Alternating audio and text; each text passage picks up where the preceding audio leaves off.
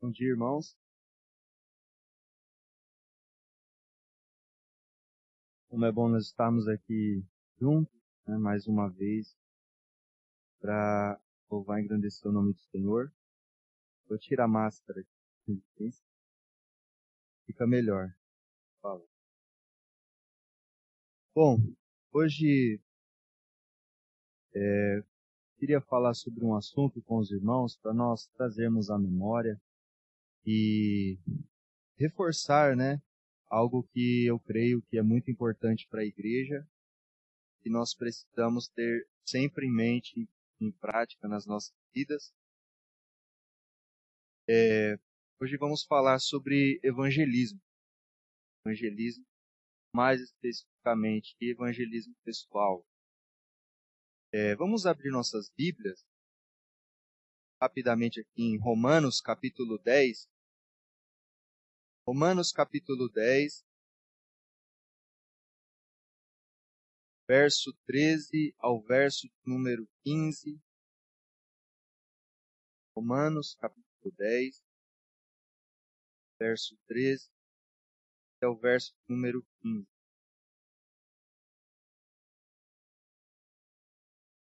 A palavra de Deus diz assim: Porque todo aquele que invocar o nome do Senhor será salvo.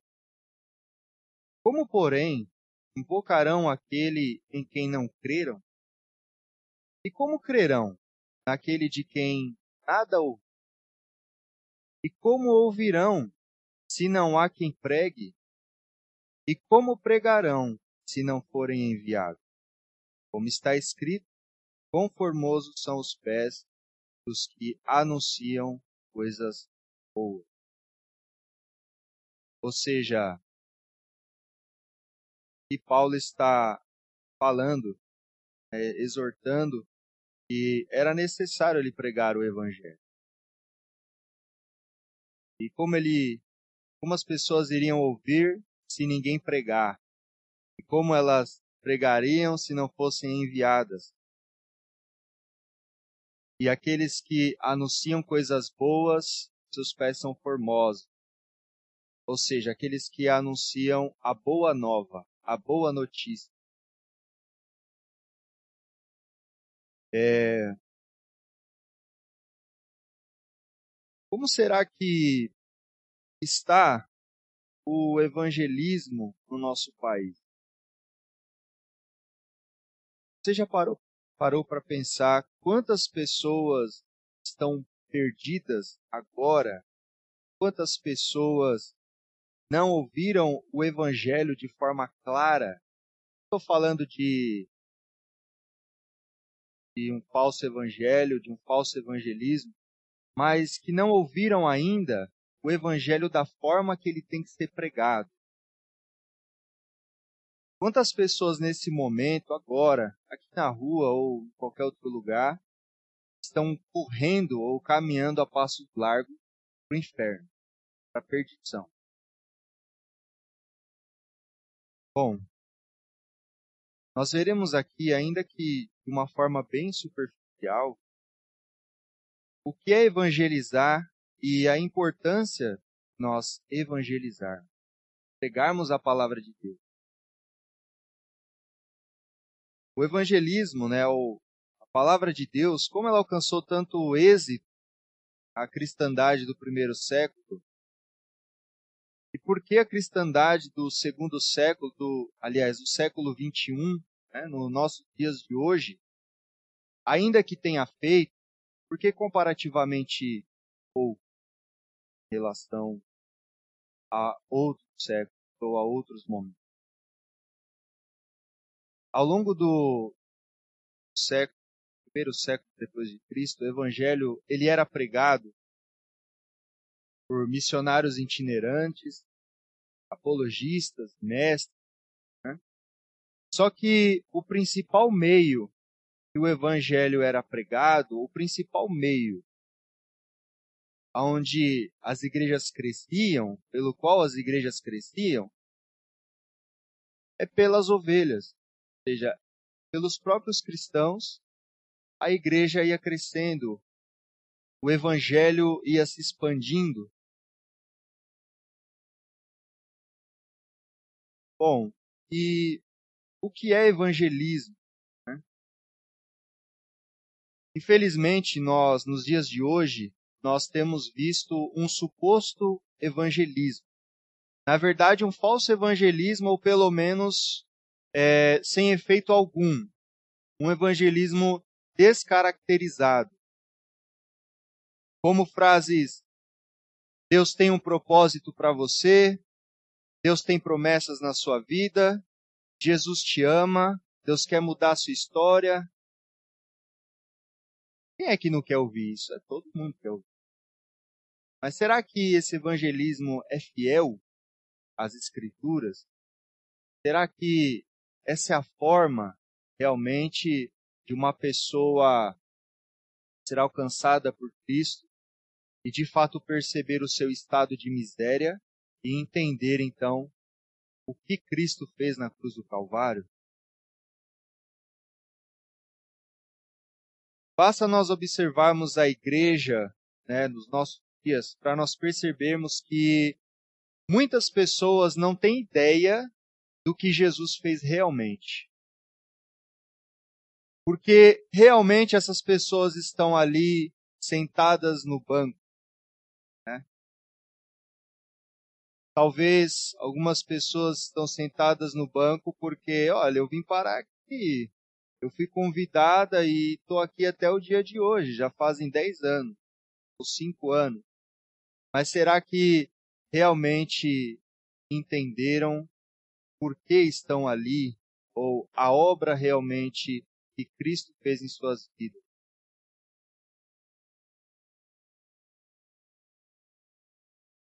Evangelho é derivado da palavra grega é, euagelion, né, ou boa nova, mensagem anunciada, implantada e desenvolvida para salvar os seres humanos.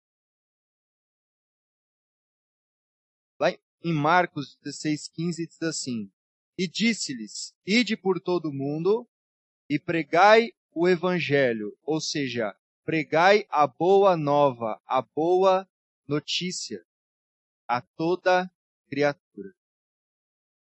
Falando de modo simples, né, evangelizar significa anunciar ao mundo perdido a boa notícia da salvação em Jesus. Isaías 52, verso 7. Que formosos são sobre os montes os pés do que anuncia as boas novas, que faz ouvir a paz, que anuncia coisas boas, que faz ouvir a salvação, que diz a Sião: o teu Deus reina. J. I. Parker, ele escreve no seu livro Evangelização e Soberania de Deus o seguinte. Como será então que poderíamos definir a evangelização? A resposta do Novo Testamento é muito simples. De acordo com o Novo Testamento, evangelizar significa simplesmente pregar o Evangelho, as boas novas. Trata-se de um ministério de comunicação, no qual os cristãos tornaram-se porta-vozes da mensagem de misericórdia de Deus aos pecadores, Qualquer um que transmita fielmente esta mensagem, não importa sob que circunstâncias, em uma grande reunião, em uma pequena conferência, de um púlpito ou em uma conversa particular, estará evangelizando. Ou seja, em qualquer circunstância, em qualquer lugar, em qualquer momento, uma pessoa que está trazendo a boa nova, uma pessoa que está sendo fiel à palavra de Deus e pregando de fato, ela está fazendo evangelismo, seja onde for, aonde nós estivermos. Se não for a missão primária da igreja, pelo menos é uma, é uma das. Glorificar a Deus por meio da proclamação do Evangelho. A evangelização é a proclamação do Evangelho aos ainda não alcançados dentro da nossa própria sociedade ou cultura. Evangelizar é participar de uma ação transformadora, reproduzir pelo poder do Espírito Santo a salvação que foi revelada em Jesus Cristo.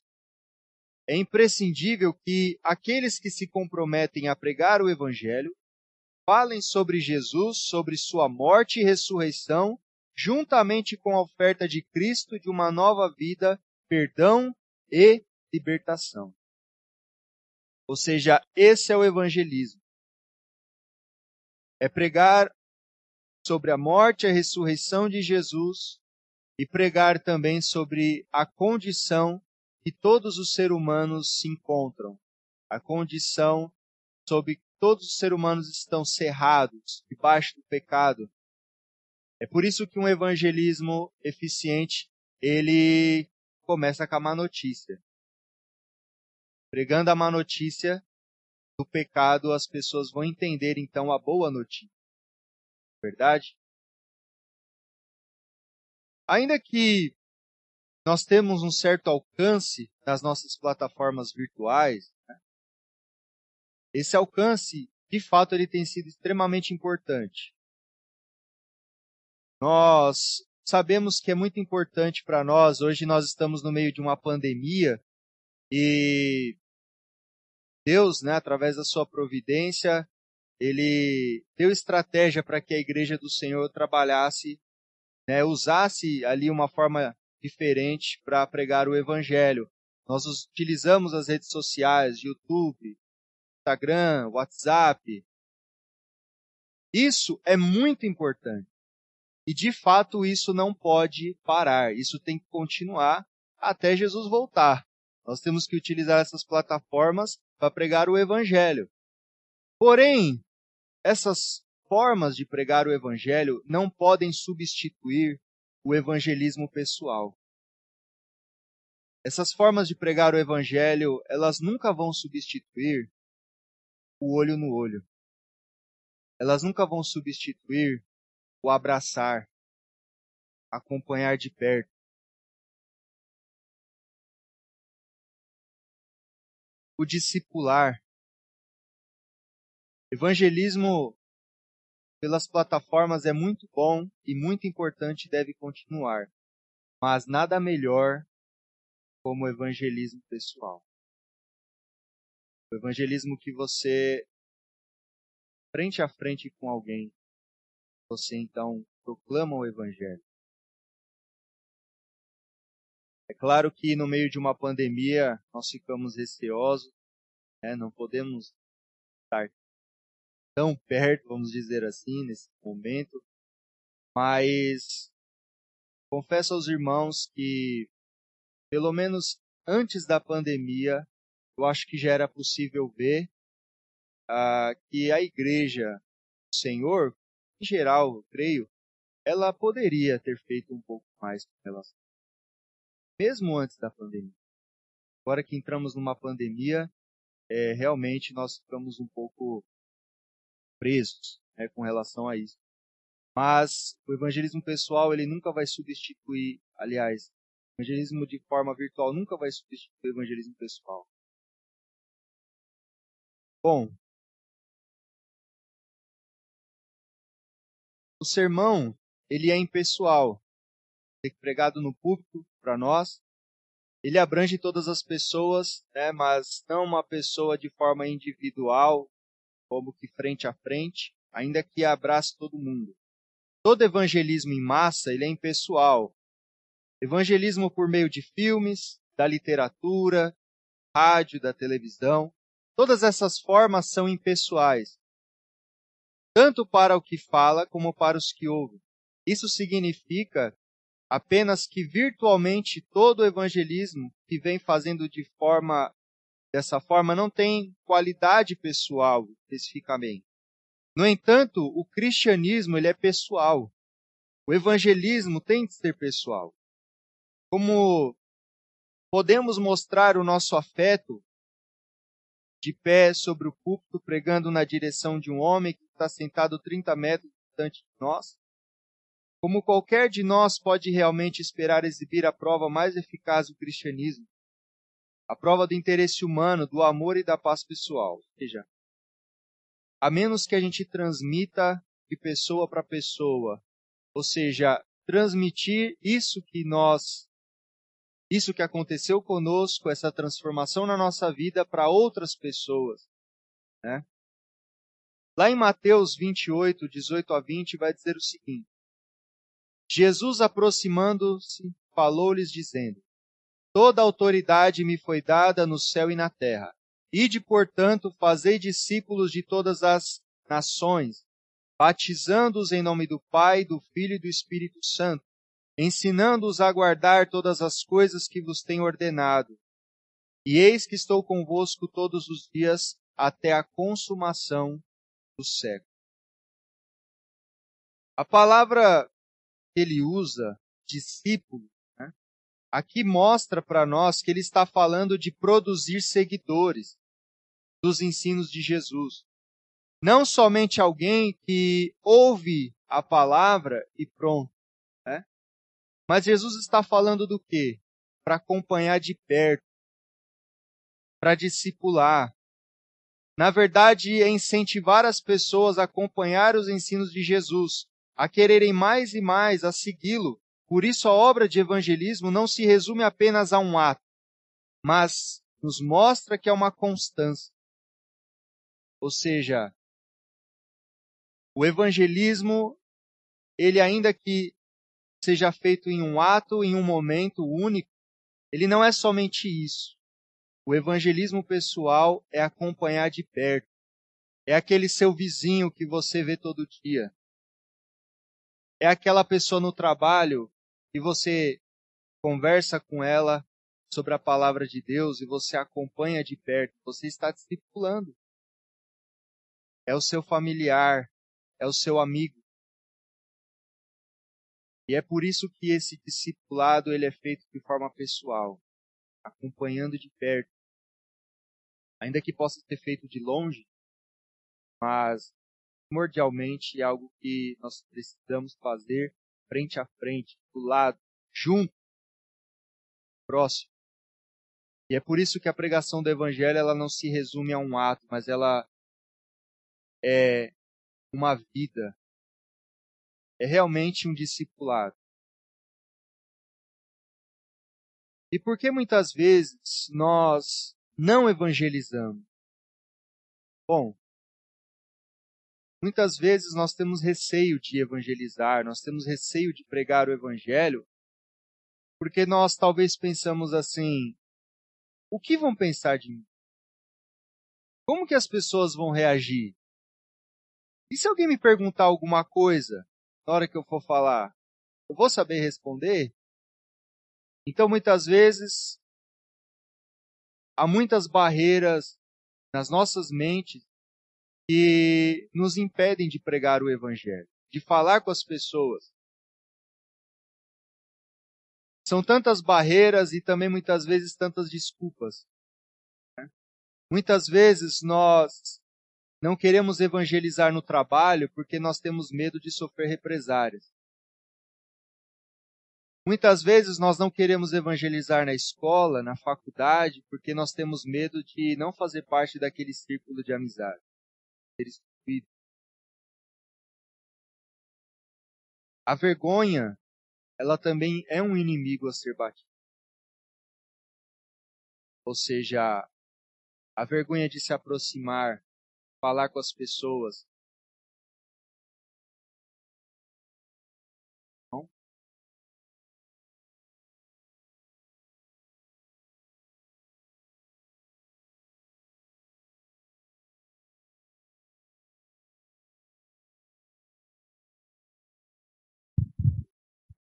Oi, bom dia. O irmão está falando uma coisa que eu acho importante acrescentar outra. Né?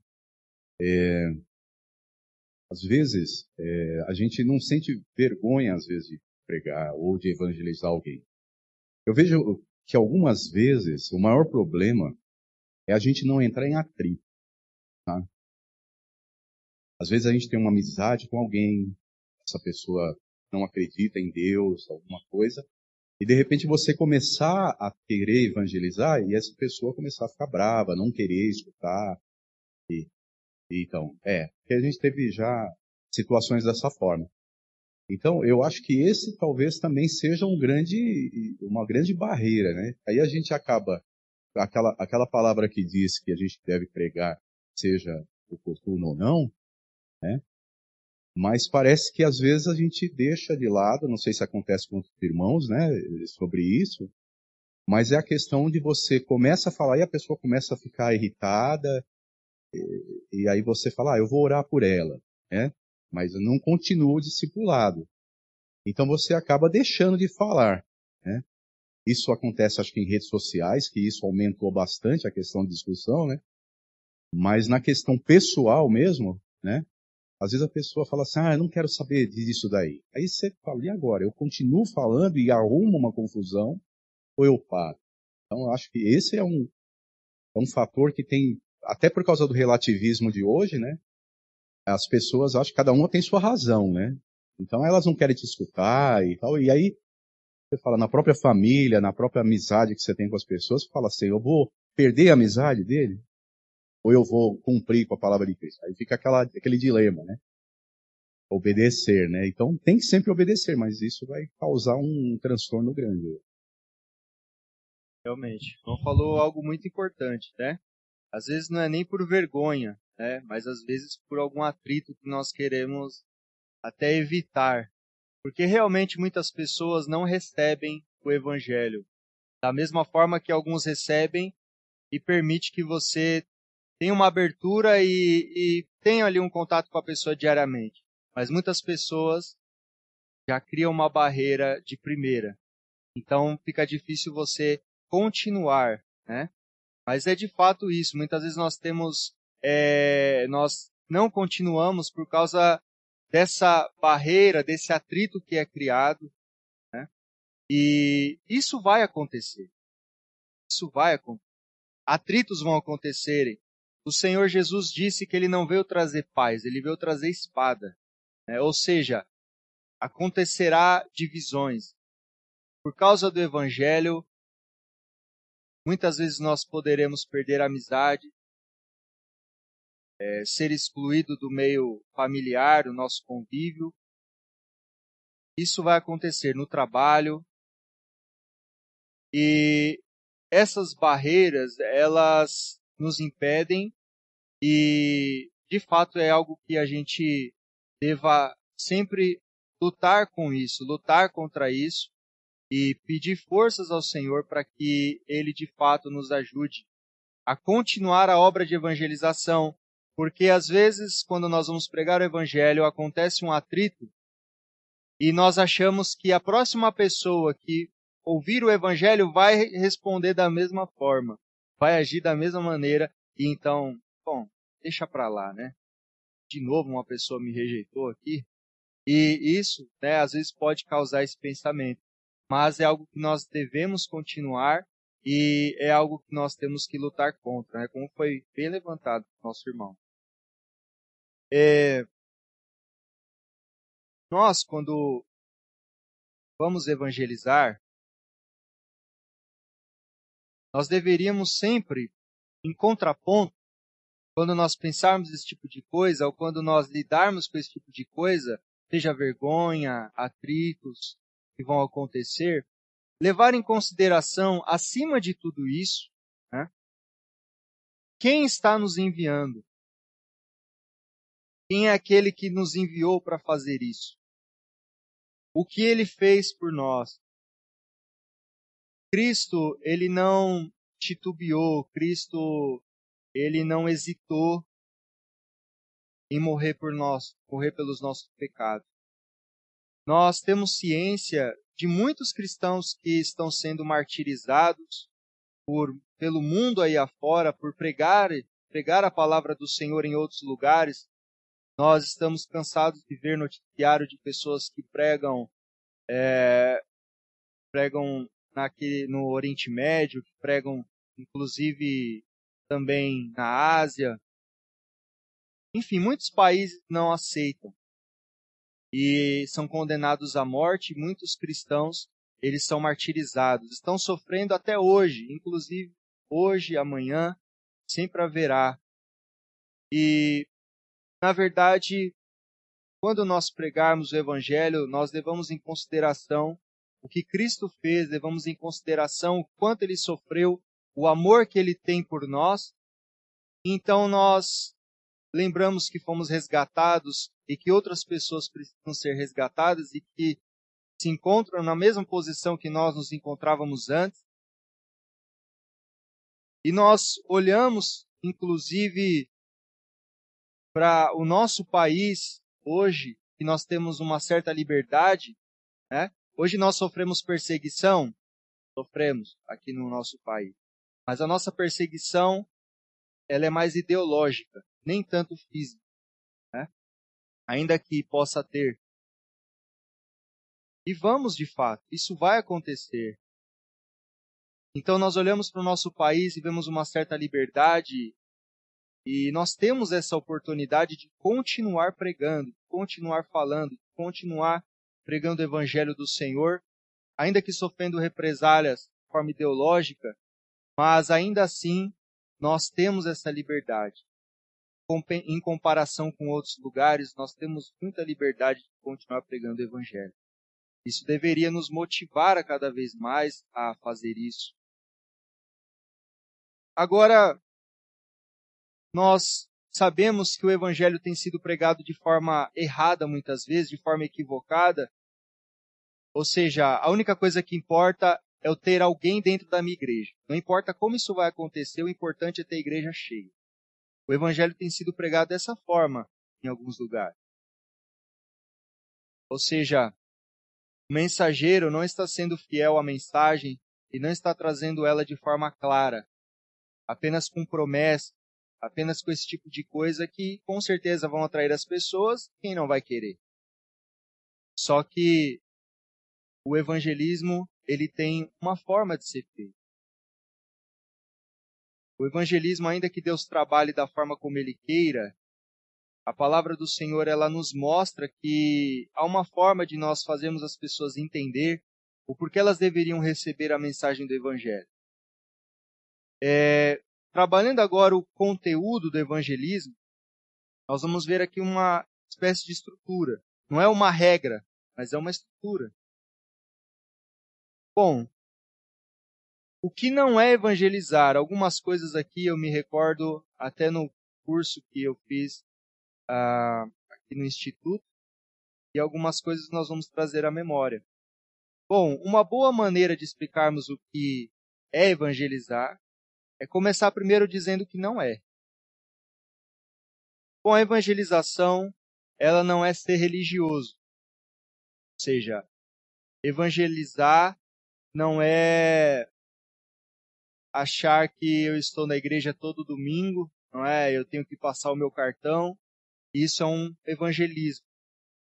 Ainda que a gente evangelize com a nossa vida, ainda que nos nossos dados, ainda da maneira como a gente vive, ser religioso ou achar que deve cumprir uma tabela na, na nossa vida, isso não é evangelismo, de forma alguma. Porque muitas pessoas são religiosas, estão dentro da igreja, mas não entenderam o evangelho, não entenderam a mensagem ainda. A evangelização, ela também não deve ser confundida com coisas terrenas. Ou seja, fazer promessas que Deus está aqui para resolver a minha dívida, né? Deus vai resolver a sua dívida, Deus vai resolver o seu problema. Ou seja, estou com problemas materiais na minha vida, financeiros, então eu uso disso para que as pessoas cheguem e entrem na igreja. Isso não é evangelismo também. Evangelização também não é dar o testemunho da sua vida, ainda que o dar o testemunho da sua vida faça parte, ainda que dar o testemunho da minha, da nossa vida, ele contribua, o evangelismo, ele não é isso especificamente. Evangelismo também não é falar ou distribuir folhetos com palavras confortantes, palavras que consolam, ainda que isso seja bom, e ainda que o ser humano precise de consolo e de conforto, Palavras confortantes não são evangelismo. Porque o problema do homem, acima de tudo, não é a situação da sua vida como ele está passando financeiramente ou uma enfermidade, ainda que deva ser tratado. O maior problema do homem é o pecado. Então, é o, o ponto principal que deve ser atingido na hora do evangelismo. É o pecado. É o que leva o homem para a perdição, o inferno. É o que destrói, que acaba com ele. Evangelização é, também não é né, o ganhar almas para Cristo, vamos dizer assim. Quando evangelizamos, nós temos que saber que os resultados deles pertencem a Deus. Nós vemos vários casos na Bíblia que homens de Deus pregaram e ninguém deu ouvido. Muitos pregaram e ninguém deu ouvido à palavra de Deus. Foram rejeitados. Os profetas foram rejeitados. Então, ou seja, o evangelismo não é medido por êxito, por ganhar almas, mas ele é medido pela fidelidade que nós temos com a mensagem.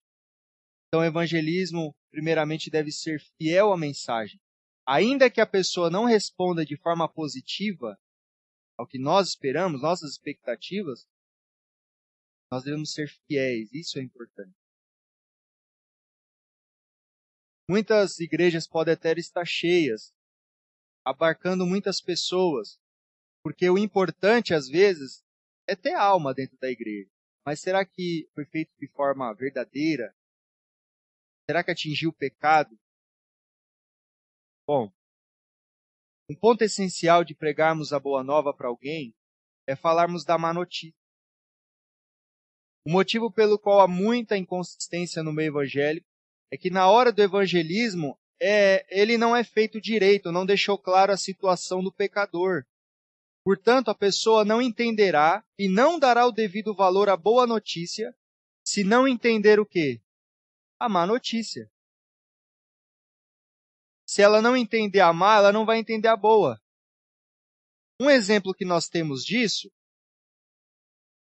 vamos abrir lá em Lucas capítulo 7, verso 47 e 48. Eu vou pedir para que algum irmão leia, por favor. Lucas 7, 47 e 48.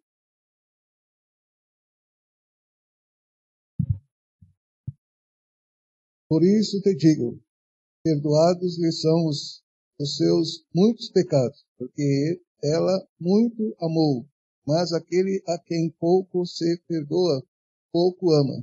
Então disse à mulher, perdoados são os teus pecados realmente. É... Por que, que Jesus ele disse isso? Porque ele disse para aquele fariseu aqui, aquela situação que ele entra na casa de um fariseu, né? E a mulher pecadora, uma mulher vem ungir os pés de Jesus. E então ela se derrama, se quebranta nos pés dele e aquele fariseu fica escandalizado.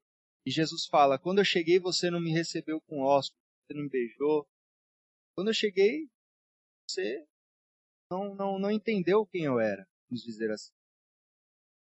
Jesus diz: Mas aquele a quem pouco se perdoa, pouco ama. O que ele está dizendo não é que quem fez muitas coisas ruins é muito perdoado e por isso muito ama.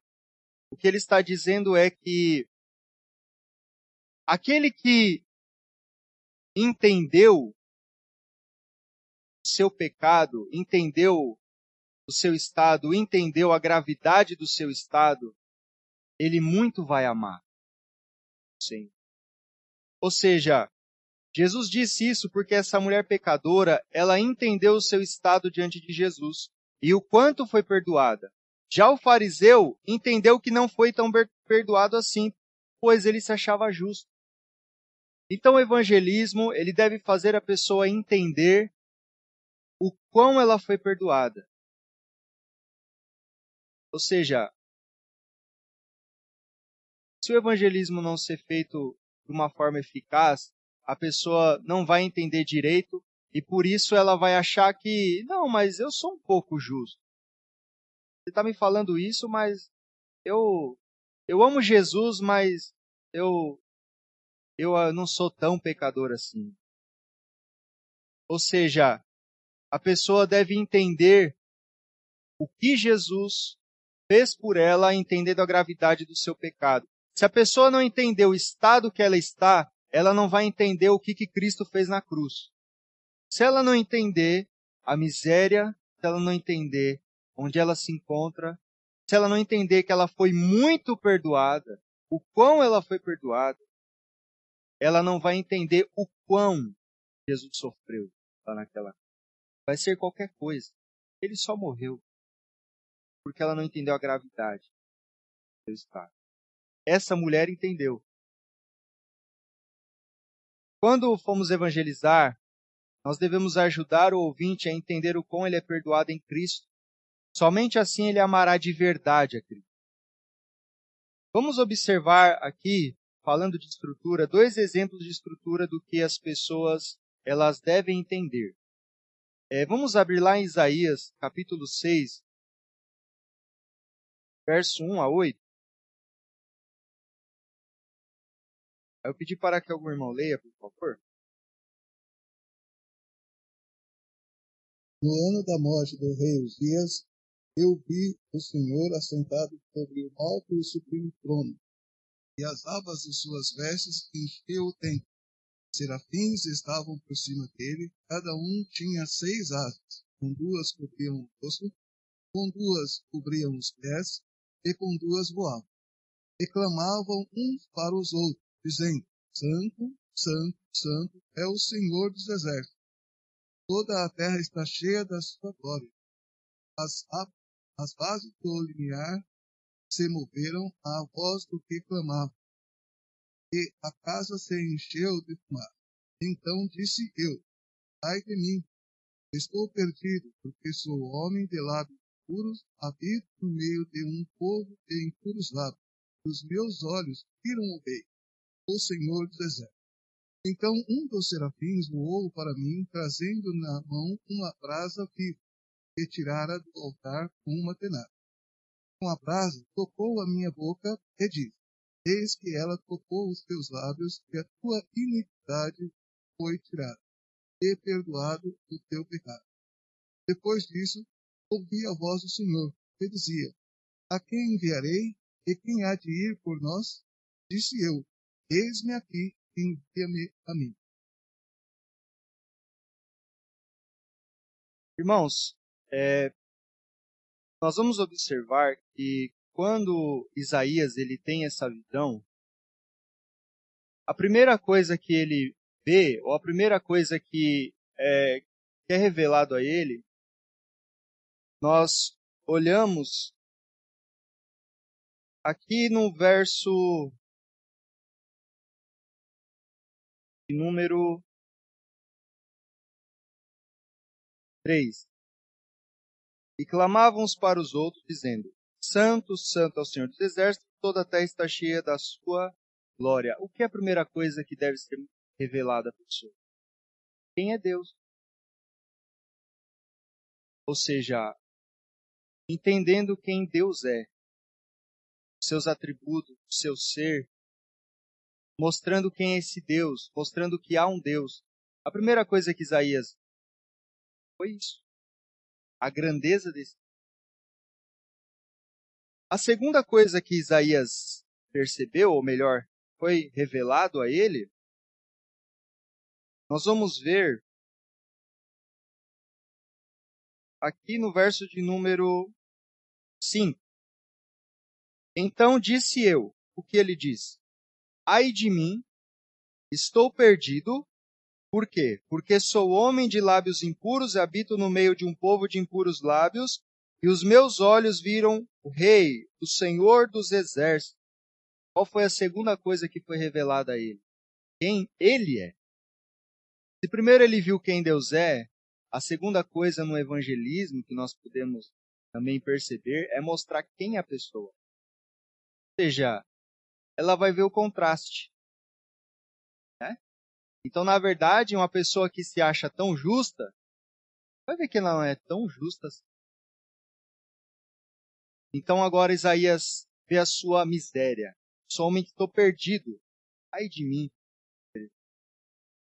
Qual a terceira coisa que acontece? Agora aqui de forma bem resumida. Né? Então, um dos serafins voou para mim, o verso 6, trazendo na mão uma brasa viva que tirara do altar com a tenaz. Com brasa viva tocou a minha boca e disse: Eis que ela tocou os teus lábios, a tua iniquidade foi tirada e perdoada o teu pecado, perdoado o teu pecado. O que aconteceu depois foi a transformação, foi a limpeza que Deus fez na vida dele, purificando ele. Ou seja, depois que ele viu quem Deus é, quem ele é, Deus então transformou ele, purificou ele. Depois disso ouvi a voz do Senhor que dizia: A quem enviarei?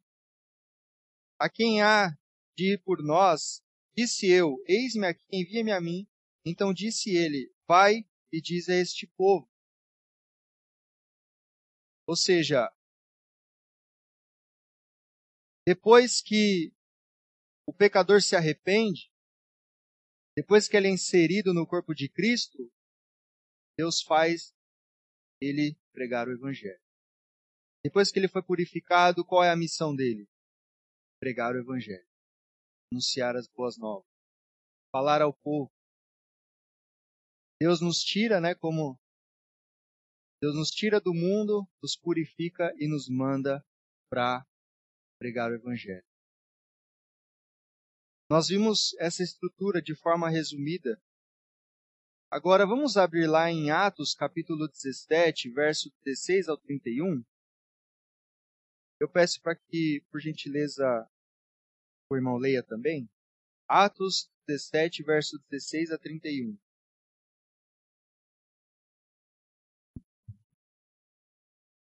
Enquanto Paulo os esperava em Atenas, o seu espírito se revoltava em face da idolatria dominante da cidade.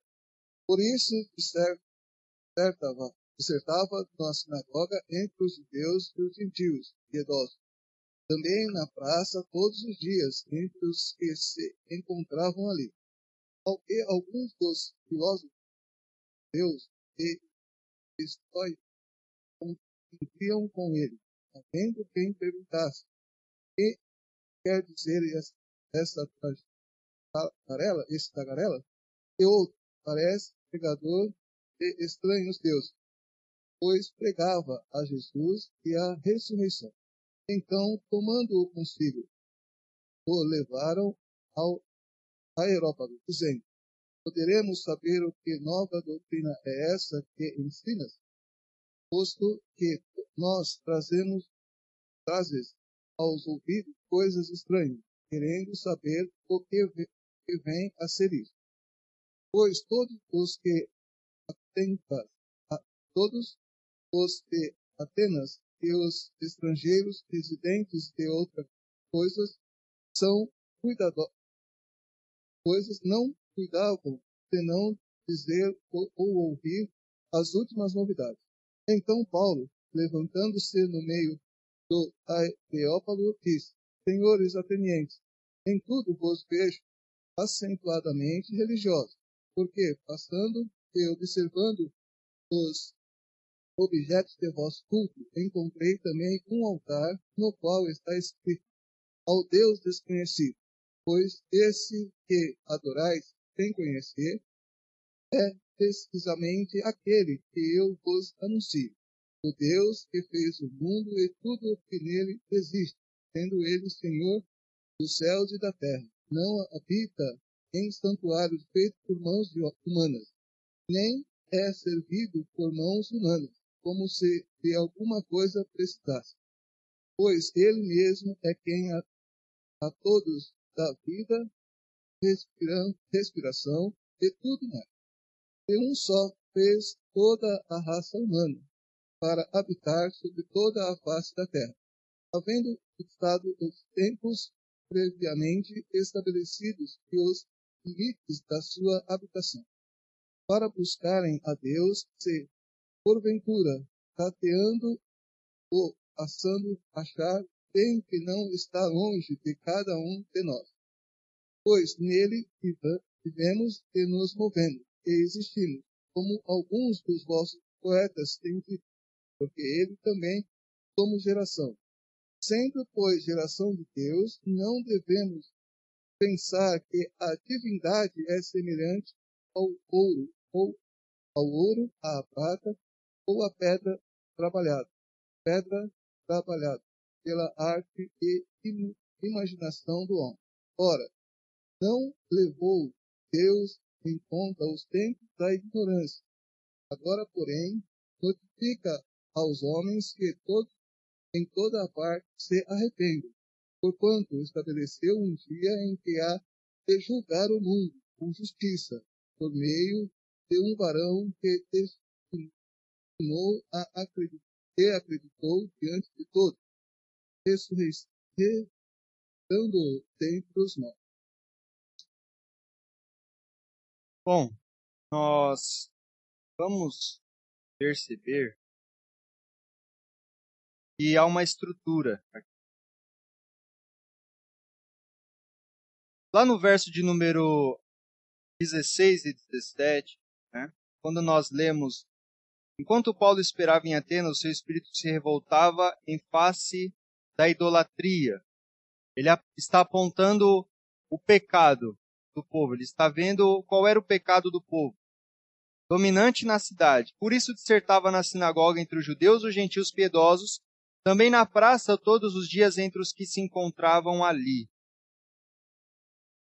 O que nós podemos ver primeiro aqui nessa estrutura é que o pecado incomodava Paulo pelo fato de não darem glória a Deus e o fato dessas vidas estarem perdidas. Então nós vemos primeiro aqui um exemplo que Paulo ele se incomodou com o pecado daquele povo. Ou seja, isso é uma mostra que quando nós formos pregar, nós temos que olhar e ver a situação das pessoas e realmente se indignar daquilo, né? Realmente aquilo mexer conosco e nos motivar também a pregar a palavra para essa pessoa. Então Paulo ele se revoltava em face da idolatria. Olhava para aquela situação e então pregava o evangelho para que aquelas pessoas fossem libertas. O verso de número 18, ele vai dizer assim: E alguns dos filósofos epicureus e estoicos contendiam com ele, havendo quem perguntasse: que quer dizer esse tagarela?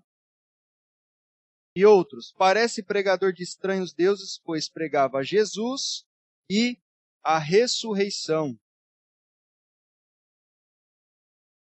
Bom, os epicureus e os, os epicureus eles eram tinham a filosofia da busca pelo prazer e os estoicos pela busca de abstenção, né, prazeres, né? um oposto ao outro. E eles contendiam e xingavam Paulo. E é dito que Paulo ele pregava a Jesus e a ressurreição. Nós tivemos o estudo aqui na quinta-feira falando sobre o significado da morte e ressurreição. Ou seja, o que significa isso? Jesus e a ressurreição, né? Significa que quando Paulo pregava, ele não falava só, olha, Jesus ele viveu e ressuscitou, ele morreu e ressuscitou. Mas significa que ele falava o que continha nisso, o que continha em Jesus vir, o que implicava tudo isso, a sua encarnação, porque ele precisou vir, o pecado da humanidade, tudo isso estava dentro da pregação de Paulo. E é dito que ele pregava Jesus e a ressurreição. Ou seja, qual era o conteúdo dessa mensagem que ele pregava? Evangelho verdadeiro de fato. Jesus vindo por, por pecadores e ressuscitando, ou seja, para mostrar que a dívida está paga, para mostrar que ele ressuscitou e que ele justificou. Agora, verso 22 e 23, nós vamos ler. Então, tomando consigo, o levaram ao Európago, dizendo: Podemos saber que nova doutrina é essa que ensinas? E aí ele vai discorrer, posto que nos traz aos ouvidos coisas estranhas, queremos saber o que vem a ser isso.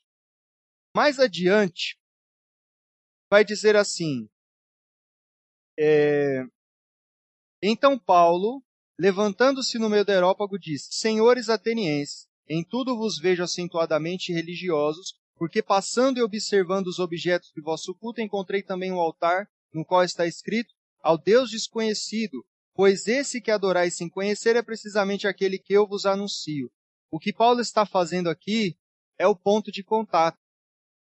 Paulo, ele, como nós sabemos, se fez gentil, ou seja, se fazia de gentil de judeu para ganhar o judeu, gentil para ganhar o gentil, mostrando que, que, que revela para nós não que Paulo ele se fingia, né, de acordo com as pessoas que estavam à sua volta, ele se fazia de acordo com aquela pessoa e suas práticas. Não é isso. Mas que ele tirava qualquer empecilho.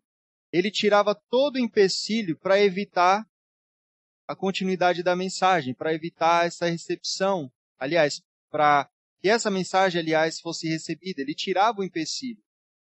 Então ele usava de estratégia. Então Paulo aqui ele dá primeiro faz o ponto de contato, olha para aquelas pessoas, olha, eu vejo eles são religiosos. É o primeiro contato, é tentar falar com as pessoas, tentar entrar no campo da pessoa, vamos dizer assim. A irmã.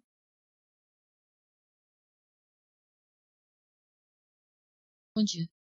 É, você comentou, né, na importância na, da, da evangelização, aí você passou a primeira estrutura, né, e mostrar quem é Deus, né? É Isaías, você vê a santidade. Agora você está comentando também sobre quando Paulo ficou indignado e até se revoltava com a idolatria.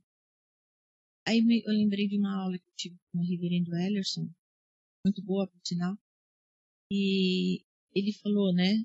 Ele até estava também comentando sobre é, formas de você abordar, de você evangelizar. Aí eu não sei se ele pegou de alguém, ou se foi ele realmente quem passou. Mas aí eu, eu, eu pego isso também assim de uma forma. São cinco, cinco partes, né? Ele fala assim: todo mundo, às vezes, você vai encontrar com alguém, por exemplo, nossa, essa pandemia, ah, agora veio a gripe, ah, e agora? Ou a pessoa está com uma doença terminal, um câncer, né? Poxa, então fica, é uma coisa que afeta todo mundo, né?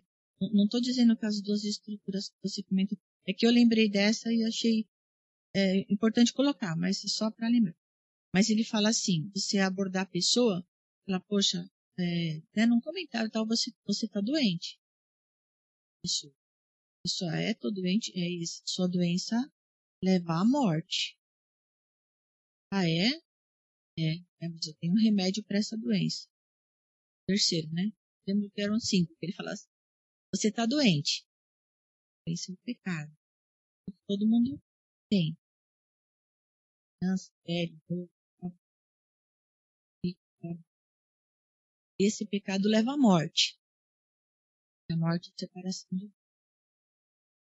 Eu tenho um remédio. Esse remédio é, é Jesus Cristo. E eu, eu sou doente, sou doente leva à morte, eu tenho um remédio. Ah, como você toma o um remédio? Pela fé pela fé em Cristo. E aí o resultado, você ter a vida eterna com Deus. Era, um, tem, lembro que era mais ou menos assim. Fica uma coisa, né, mas não é tão simples não, é muito uma beleza falar, decorar, né, contar assim. Mas é só assim para para colocar também que você está colocando da, das estruturas, né, de como de repente a gente possa evangelizar. Mas isso é uma coisa assim que dá para você puxar no assunto também, porque hoje em dia você falando mesmo de de doença, da pandemia, de cada hora aparece uma coisa nova que a ah, média de mortes eu já caiu, agora morreram só 632 pessoas. É, então assim, né? Então você falar, só para colocar, tá? Os cinco pontos. Obrigada. Sim, né? Foi muito pertinente, ou seja, irmã, é, de fato faz parte da estrutura, né? Nós estamos vendo aqui, estamos vendo aqui uma forma, né, de do evangelismo mas o que a irmã falou também é a estrutura, faz parte. A irmã falou de um ponto de contato. Né? Pegar o assunto do momento, por exemplo, e trazer à tona para a pessoa, fazer ela pensar. Pandemia, estamos numa pandemia, por quê? Da onde, por que, que tem pandemia? Ou por que, que você está enfermo? Ou por que isso acontece?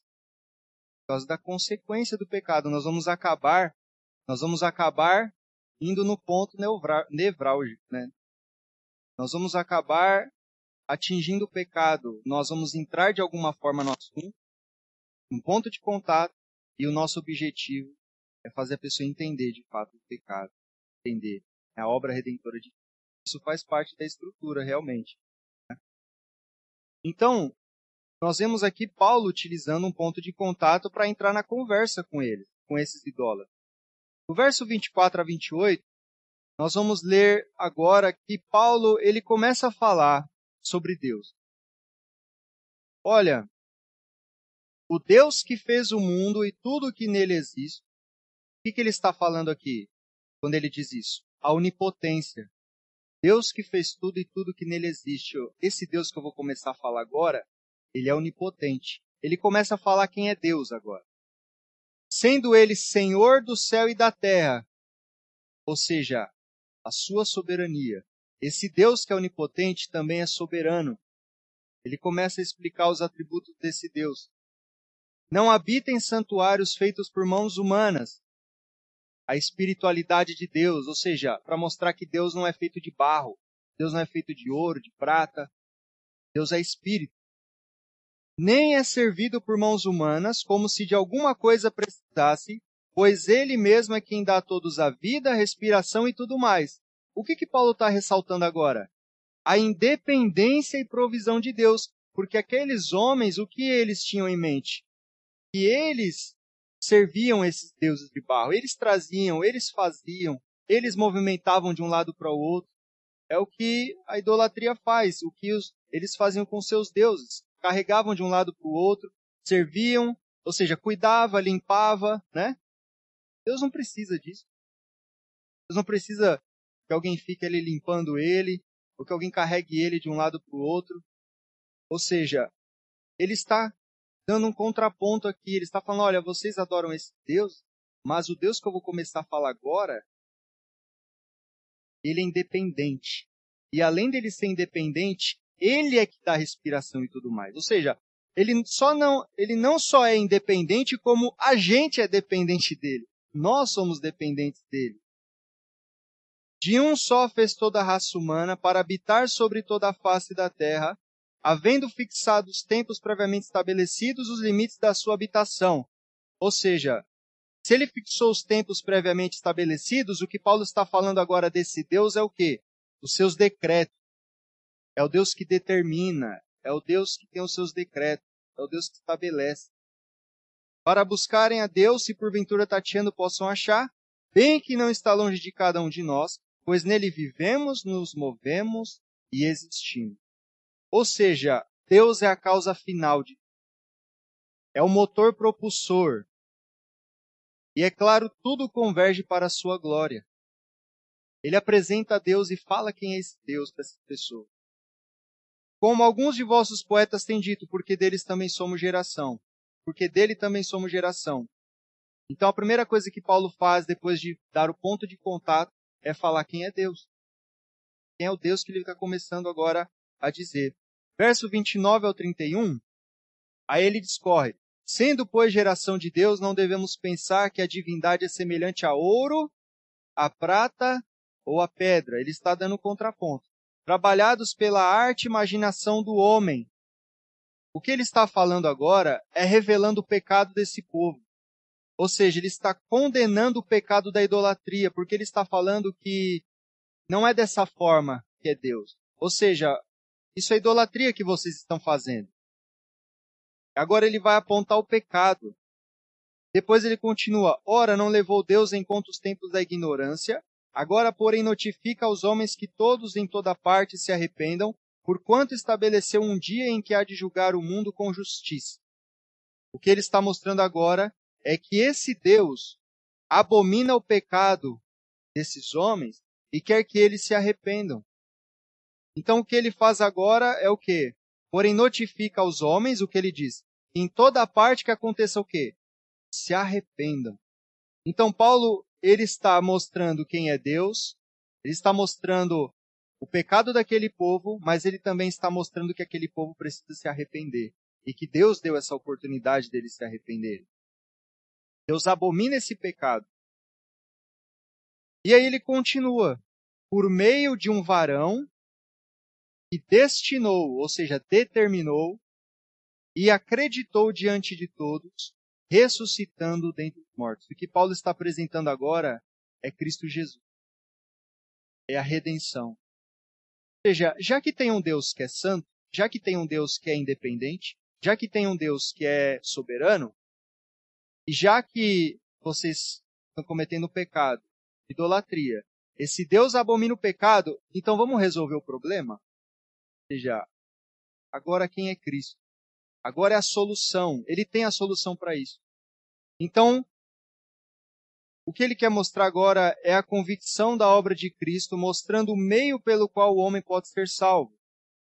Quando diz que Deus determinou, Deus destinou ali, um varão, é, significa que Deus colocou a certeza em Cristo, ou seja, ele aprovou o sacrifício de Cristo por meio da ressurreição. Ou seja, Cristo é o enviado, é ele que vai resolver o problema. Deus aceitou o sacrifício dele, ressuscitando dentro. Então nós temos aqui uma estrutura. Nós vemos aqui como Paulo evangelizou esse povo. Não, é claro que não há uma regra para você conversar com as pessoas, você tem que seguir uma regra, não é isso. Mas que a evangelização tem que deixar algumas coisas claras. Ela tem que mostrar quem é esse Deus, ela tem que mostrar o pecado do homem, ela tem que mostrar a má notícia e tem que mostrar quem resolve esse problema. Né? Ou seja, o arrependimento. Crendo em quem pode resolver esse problema. Então nós vimos aqui, irmãos, duas estruturas. Né? Então, agora, sendo mais técnico, né, vamos dizer assim, a gente pode discorrer um por um. Primeira coisa, da divisão. Ponto de contato. É uma coisa que a gente pode adotar para a gente. Né? Ponto de contato, a mesma coisa que Paulo fez. Dentre os passos na hora de evangelizar, primeiro é interessante nós temos ponto de contato. O ponto de contato é o meio no qual nós fazemos a ponte da mensagem evangelística a quem está ouvindo. É a ponte, né? E nós temos essa ligação. Seria uma estratégia para introduzir a mensagem. Por exemplo, Paulo, na hora de pregar em Atenas, como nós vimos, utiliza o ponto de contato. O que, o que Paulo utiliza como ponto de contato? O senso de divindade. Senso divinitate. Ou seja, Paulo utiliza o senso de divindade. Aqueles homens, eles criam em Deus, em um tipo de Deus, eles queriam adorar, aquele aspecto de adoração que todo homem tem, ou o homem está adorando um ídolo, ou ele está adorando ele mesmo, ele está adorando alguma coisa. Paulo utiliza isso. Então tá bom, vou utilizar uma porta, um ponto de contato, uma ponte, o senso de divindade no homem. E ele entra, introduz dessa forma. Então Paulo, levantando-se no meio do Aerópago, disse, Senhores atenienses, em tudo vos vejo acentuadamente religiosos. Né? Porém, esse não é o único ponto de contato. Poderíamos usar como ponte, por exemplo, a imagem de Deus no homem. A imagodeia, a imagem de Deus. O fato de todo homem, por exemplo, ter atributos comunicáveis de Deus. Os homens amam, os homens, eles planejam, os homens eles fazem coisas que Deus também faz. São atributos que Deus comunicou ao homem. É um ponto de contato. Falar dessas coisas que o homem tem. Né? É... O verso 29, ele diz assim, no nosso texto que a gente está lendo. Sendo, pois, geração de Deus, não devemos pensar que a divindade é semelhante a ouro, a prata ou a pedra, trabalhados pela arte e imaginação do homem ele está falando é: olha, vocês, Deus não é dessa forma. E vocês também não são pedra, barro, vocês não são ouro. Vocês também sentem, vocês também, vocês têm os mesmos atributos alguns atributos, aliás, que esse Deus tem. Vocês amam. Ou seja, vocês têm senso de justiça. Paulo está mostrando que se vocês não são dessa forma, muito menos o Deus verdadeiro. Ele não é de barro, nem, não é de pedra, nem de ouro. Podemos falar como ponto de contato para as pessoas as virtudes que o homem acha bom e as desvirtudes, ou até situações cotidianas. Né? Por exemplo, nós temos hoje homicídios, nós temos coisas que o homem ele concorda que são ruins e que nós utilizamos dessas coisas, enfermidades, né, que nos atacam, é, momentos de raiva, essas coisas nós utilizamos também como ponto de contato para que a pessoa perceba. Então, para que a gente introduza a mensagem do Evangelho. São coisas que nós conseguimos ver que as pessoas elas concordam em comum. Nós também podemos utilizar isso. Agora, ponto de contato, vem a segunda coisa, né? Uma mensagem sobre o caráter de Deus, como a gente viu. Ou seja, quem ele é, seus atributos e suas obras. É, o breve catecismo de Westminster nos lança uma luz sobre quem Deus é. Aí eu gostaria de pedir para os irmãos, né, se os irmãos tiverem aí é, fácil o breve catecismo, para nós vermos que se eu tenho alguma dificuldade, né, na, se talvez eu não sei como que eu começo ou como começo a pregar o evangelho, a, o breve catecismo ele tem ele tem passagens já ali explicadas ali mostradas a nós aliás ali que nos ajudam a pregar o evangelho. Nós podemos utilizar o breve catecismo para usar uma estrutura. Né? Porque a pergunta de número 4 do catecismo é o quê? O que é Deus? Ou quem Deus é? Se algum irmão, é, não sei se alguém tem o breve catecismo fácil, perto, né? aí eu ia pedir para os irmãos também ir respondendo, né? Eu vou falando, aí os irmãos respondem a pergunta.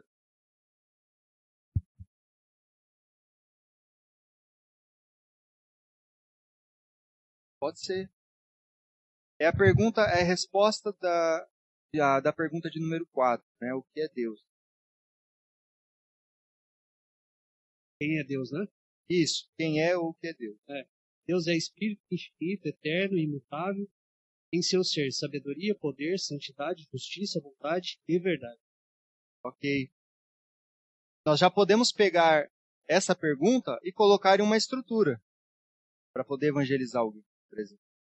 Então nós temos, por exemplo, o Salmo de número 90, verso 2 diz assim: Antes que os montes nascessem e se formassem a terra e o mundo, de eternidade a eternidade, tu és Deus.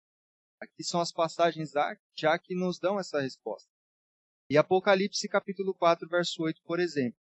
E os quatro seres viventes, tendo cada um deles respectivamente seis asas, estão cheios de olhos ao redor e por dentro não tem descanso nem de dia nem de noite, proclamando: Santo, Santo, Santo é o Senhor Deus Todo-Poderoso, aquele que era, que é e que há de vir. Mostrando quem é esse Deus. É claro que há muitas passagens que podem mostrar isso. Essas aqui são só alguns exemplos, né? para a gente ter uma ideia. E aí nós temos a pergunta de número 5 também, que nos ajudam. Há mais de um Deus? Qual é a resposta, irmão, por favor? Um só Deus, o Deus vivo e verdadeiro. Ok. Deuteronômio 6,4. Ouve Israel, o Senhor nosso Deus é o único Senhor. Pergunta de número 6. Falando ainda da divindade. Quantas pessoas há na divindade? Três pessoas na divindade: Pai, Filho e o Espírito Santo. E essas três são um Deus, da mesma substância, iguais poder e glória. João capítulo 1, verso 1. No princípio era o Verbo, e o Verbo estava com Deus, e o Verbo era Deus. E Atos capítulo 5, verso 3 e 4. Então disse Pedro, Ananias, por que encheu Satanás teu coração para que mentisse ao Espírito Santo, reservando parte do, do valor do campo? Conservando porventura não seria teu? E vendido não estaria em teu poder, como, pois, assentaste no coração este desígnio, não mentiste aos homens, mas a Deus. Então ele mentiu a Deus e mentiu ao Espírito Santo, mostrando que Deus, o Pai, o Filho e o Espírito Santo são o mesmo Deus.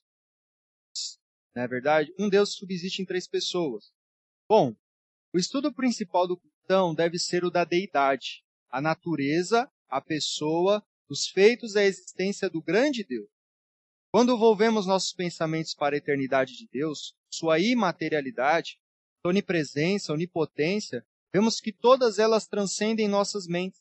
Deus é um ser absolutamente suficiente, soberano, supremo, incompreensível, exaustivamente, porém, na medida em que nossa compreensão corresponde à revelação que ele nos dá das suas várias excelências, temos apropriada visão de sua glória. É, A.W. Pink, em seu livro Os Atributos de Deus, ele vai dizer o seguinte: Na medida em que nossa compreensão corresponde à revelação que ele dá das suas várias excelências, temos uma apropriada visão da sua glória. Ou seja, quando nós apresentamos aqui quem é esse Deus, as pessoas então têm uma percepção real do Deus que a gente está falando. Porque na hora do evangelismo é pregado outro Deus, às vezes. Um Deus diferente do Deus da Bíblia. Então, na verdade, a primeira coisa é mostrar quem é o Deus que a gente serve, ou seja, quem é esse Deus que está enviando a gente, quem é de quem nós viemos falar. Então, o breve catecismo aqui, utilizei aqui de forma, uma forma para que a gente tenha uma estrutura que a gente consiga pegar no próprio breve catecismo. Nós conseguimos fazer essa estrutura, né? Montar num caderno, numa folha, enfim. Então é mostrar quem é Deus. É... Deus é o Senhor criador e soberano do universo. Atos 4, 24. Ouvindo isto, unânimes levantaram a voz a Deus e disseram: Tu, soberano Senhor, que fizeste o céu, a terra, o mar e tudo que neles há. Bom, Gênesis 1, no princípio criou Deus os céus e a terra. Salmo de número 5, versículo 6. Os arrogantes não permanecerão à tua vista, aborreces a todos os que praticam iniquidade, destróis os que proferem mentira, o Senhor abomina o sanguinário e o fraudulento. É, a terceira, o terceiro ponto, né? O terceiro aspecto do evangelismo que nós podemos abordar é uma mensagem sobre a origem do homem e o pecado do homem seja, agora quem o homem é na sua natureza caída. Termina, é dez e meia. Dez e meia. Para cinco minutos. Não vai dar para entrar. Bom, irmãos, é, não vai dar para a gente entrar, porque senão a gente vai parar no meio do caminho, né? Da, da... Então, nós vamos parar aqui no terceiro aspecto do evangelismo. Se puder marcar, é, para lembrar, que é uma mensagem sobre quem é o pecador. Então nós estamos vendo a estrutura. Estamos vendo aqui uma estrutura que a gente pode que a gente pode utilizar, né? Então, se a gente guarde essa estrutura, breve estrutura, estamos ainda no meio da estrutura, estamos fazendo, mas se Deus quiser, é, numa próxima oportunidade, nós vamos continuar. Mas o fato é que nós temos que pregar o Evangelho do Senhor, manter firmes e pregar com fidelidade, para a glória do Senhor primeiramente e para que muitas pessoas que estão perecendo, da mesma forma como nós estávamos, pessoas possam ter salvo.